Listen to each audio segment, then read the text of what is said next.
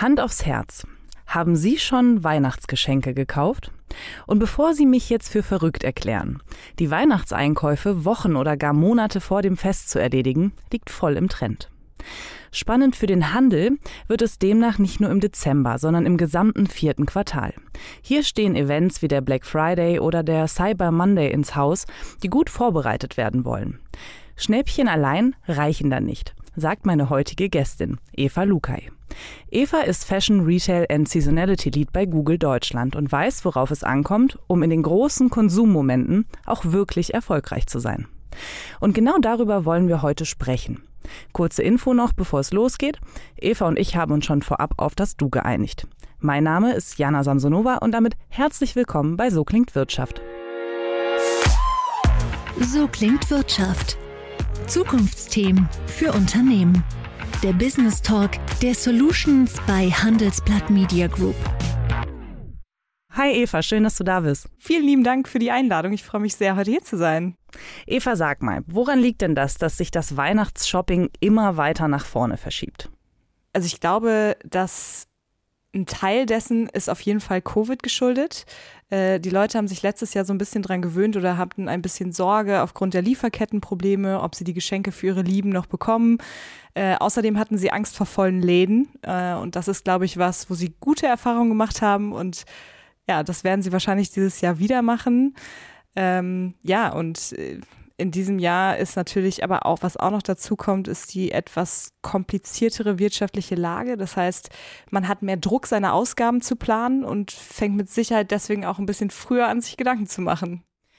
Gut, die politische Lage beziehungsweise auch die wirtschaftliche Lage ist im Moment ja auch so ein bisschen arg angespannt. Ne? Wie wirkt sich das denn auf das Konsumverhalten aus? Was ist da zu erwarten? Hm. Ja, ich würde sagen, starten wir mal mit dem Offensichtlichen. Ähm, also wir haben eine Umfrage gemacht und die hat das Offensichtliche dann auch nochmal äh, noch bestätigt. Jeder Zweite in Deutschland gibt momentan an, auf seine Ausgaben ein bisschen aufpassen zu müssen. Genau, und diese Daten oder, ne, oder diese, diese Umfrageergebnisse, die können wir tatsächlich auch nochmal untermauern, ähm, wenn wir uns die Google-Suchanfragen angucken. Im Jahr-über-Jahr-Vergleich äh, sehen wir tatsächlich einen Anstieg von plus 58 Prozent zu Begriffen im Zusammenhang mit Rabatten und Gutscheinen. Das ist auf jeden Fall ein Trend, äh, ja, den wir, den wir beobachten können. Ähm Genau, das Thema Rabatte beziehungsweise ja Schnäppchen irgendwie, das wird ja, wie schon von mir vorhin angekündigt, ähm, vor allem im vierten Quartal relevant, wenn eben so Events wie der Black Friday ähm, anstehen. Du nennst das immer große Konsummomente, das habe ich mal von dir übernommen. Ähm, was sind denn sonst noch so die großen Konsummomente in Deutschland? Beziehungsweise was ist das überhaupt, der große Konsummoment?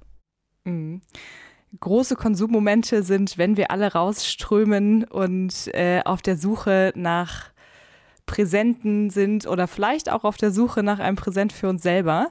Ähm, insgesamt gibt es davon natürlich super viele in Deutschland. Ne? Also nicht nur in Deutschland, sondern tatsächlich auch in der ganzen Welt. Und was wir auch beobachten, ist, dass diese Konsummomente immer diverser werden. Das heißt? Also ich glaube, die klassischen Momente kennen wir alle. Ähm, wir haben den Muttertag, wir haben den Valentinstag, wir haben aber auch solche Events wie äh, Back to School, was jetzt gerade ist. Das heißt, die vor allen Dingen Mütter, Väter äh, müssen sich wieder eindecken mit, äh, mit neuen Schulsachen. Ähm, dann haben wir aber auch komplett neue Momente, äh, die jetzt schon seit ein paar Jahren im Kommen sind, wie zum Beispiel der Glamour Week ähm, ein sehr lokales Event, wo wir häufig sehen, wenn wir Kunden haben, die äh, aus dem Ausland in Deutschland zum Beispiel verkaufen wollen, äh, die sehr überrascht davon sind. Mhm. Das ist dieses äh, Event von der Zeitschrift Glamour, ne? wo es dann eine Woche lang irgendwie Rabatte bei verschiedenen Anbietern gibt. Genau, so, so ging das Ganze los und äh, mittlerweile haben die Benutzer und die vor allem die KonsumentInnen sich da so sehr dran gewöhnt, dass sie schon fast erwarten, dass während der Glamour Week auch andere Händler, die vielleicht gar nicht eigentlich teilnehmen, auch Angebote anbieten. Verstehe. Mhm. Ähm, andersrum gefragt, ich habe dich ja jetzt nach den großen Momenten gefragt, wann ist denn nicht ganz so viel los? Und ähm, ja, wie können HändlerInnen diese Zeit denn sinnvoll nutzen? Hm. Also Ich würde sagen, wenn wir uns so den Momente-Kalender anschauen, dann äh, deckt sich das Ganze so ein bisschen mit dieser Sommerpause oder mit diesem Sommerloch, von dem wir immer sprechen. Also das heißt, das dritte Quartal ist tatsächlich so ein bisschen die Zeit, wo die meisten Marken und Händler eine Beruhigung sehen, ähm, wo natürlich viele Leute auch im Urlaub sind ähm, und da nicht ganz so viel los ist. Die Zeit sollte man tatsächlich nutzen, um neue Strategien zu testen, seine Kanäle zu optimieren, weil was wir gerade schon hatten, das vierte Quartal ist natürlich das, wo wir die größte Dichte an Konsummomenten haben. Wir haben den Singles Day, übrigens ein Import aus dem asiatischen Bereich, der ein deutliches Wachstum zeigt.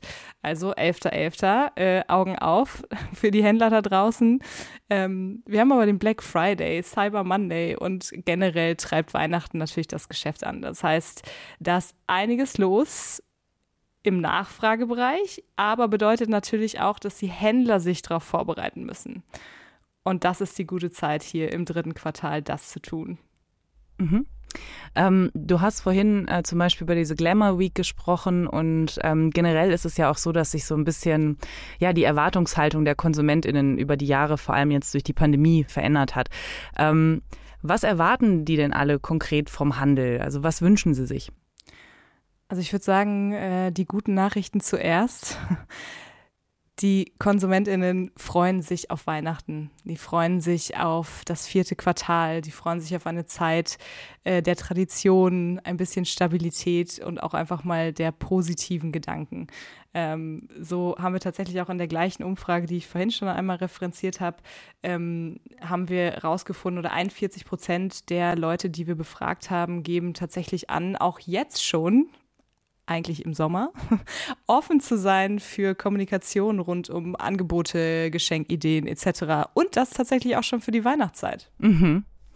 Spannend. Ähm, genau. Und ja, wenn wir jetzt ganz konkret werden, wenn wir quasi ähm, ja den HändlerInnen ein bisschen was an die Hand geben wollen, was müssen die denn tun, um, naja, erstens diesen Wünschen ähm, oder dieser Offenheit gerecht zu werden und zweitens ja an Tagen wie so einem Black Friday zum Beispiel oder auch dem Single Day, den du vorhin erwähnt hast, möglichst erfolgreich zu sein? Mhm. Also ich glaube, äh, im ersten Schritt, wie du es auch gerade gesagt hast, kommen wir natürlich immer so ein bisschen von diesen Konsumententrends, um dann daraus, um dann daraus Handlungsempfehlungen abzuleiten. Und ja, der allererste Trend, den wir sehen, ist, dass diese Recherchephase immer früher beginnt. Und auch das können wir anhand der Suchaktivität so ein bisschen beobachten. Ähm, Im letzten Jahr zum Beispiel haben die Suchanfragen nach Black Friday schon im Oktober angefangen. Und nur für die da draußen, die es nicht wissen, der Black Friday ist am 25. November. Also das heißt wirklich teilweise über einen Monat vor dem Sales-Event fangen die Leute schon an, in Bezug auf Black Friday äh, sich zu informieren. Das heißt, so die allererste Empfehlung, die ich geben würde, ist, dass man ruhig frühzeitig mit der Kommunikation anfangen kann und damit auch so ein bisschen das Planungsbedürfnis der KundInnen in diesem Jahr so ein bisschen abzudecken. Wir müssen ein bisschen auf unser Geld aufpassen ähm, und das bedeutet auch einfach, dass wir früher noch anfangen zu suchen und das können wir natürlich mit der Kommunikation und auch der gezielten Kommunikation rund um Feiertage, Geschenke, Geschenkguides ähm, auch schon abdecken. Genau, das war einer von, einer von drei Trends. Ja, erzähl mir mehr. Sehr gut. Der zweite Trend ist so ein bisschen, dass wir natürlich sehen, dass die Konsumenten, das hatten wir gerade auch schon, dass die Konsumenten sehr preisgetrieben sind. Wir sehen, dass die Nachfragen nach Gutscheinen, Rabatten, Angeboten nach oben gehen. Und was damit einhergeht, ist, dass die Leute nicht mehr so, so loyal sind ihren üblichen Händlern und Marken gegenüber, weil wir tatsächlich dann dazu tendieren, und das mache ich auch, ähm, auch ruhig mal den Händler zu wechseln, wenn es hier ein besseres Angebot oder einen besseren Preis gibt. Und was wir da nicht vergessen dürfen, ist, dass diese wirtschaftliche Lage, diese wirtschaftliche Problematik sich natürlich auch auf die Händler überträgt. Und genau in so einer Zeit, in so einer sehr, sehr dynamischen Lage, einem dynamischen Umfeld, ähm, würde ich ganz stark zu automatisierten Lösungen raten. Also das heißt, vorher schon mal reingehen und zu schauen, hey, was können wir eigentlich automatisieren, um wenn eine Anfrage, die wir sehr gut bedienen können, kommt, dann auch da zu sein. Ähm, das natürlich gespickt mit den eigenen Daten etc. Ähm, und das sollte dann ein rundes Bild abgeben, auf das dann auch reagiert werden kann und man auch effizient, wenn die Nachfrage da ist, auch dann hoffentlich den, den Kauf abzugreifen. Okay, und was ist denn der dritte Trend? Naja, die, also sozusagen noch, noch ein Trend ist ja tatsächlich auch, dass die Leute, ähm, das ist so ein bisschen, oder das geht so ein bisschen rein in den, in den Podcast, den ihr schon zusammen aufgenommen habt mit Judith und Alexander, mit meinen lieben Kolleginnen, ähm, zu dem Thema, dass der Kunde nicht mehr nur einen Kanal möchte. Das heißt, er erwartet nicht nur Informationen zu bekommen, sondern er erwartet auch diese, diese Informationen auf einem hohen Standard über unterschiedliche Kanäle zu bekommen und informiert zu werden. Ähm, und das ist sozusagen der dritte Trend, dass man da einfach sich darauf vorbereitet ähm, und als kleiner, als kleiner Side-Effekt, als kleiner Nebeneffekt ähm, auch hier nochmal ein paar Zahlen, dass ähm, tatsächlich der Wert eines Kunden, der auf mehr als fünf Kanälen mit einem Händler interagiert, auch deutlich wertvoller ist. Liebe Eva, vielen Dank für das Gespräch und äh, ja, Ihnen, liebe Zuhörenden, danke ich fürs Einschalten. Danke vielmals. So klingt Wirtschaft. Zukunftsthemen für Unternehmen. Der Business Talk der Solutions bei Handelsblatt Media Group.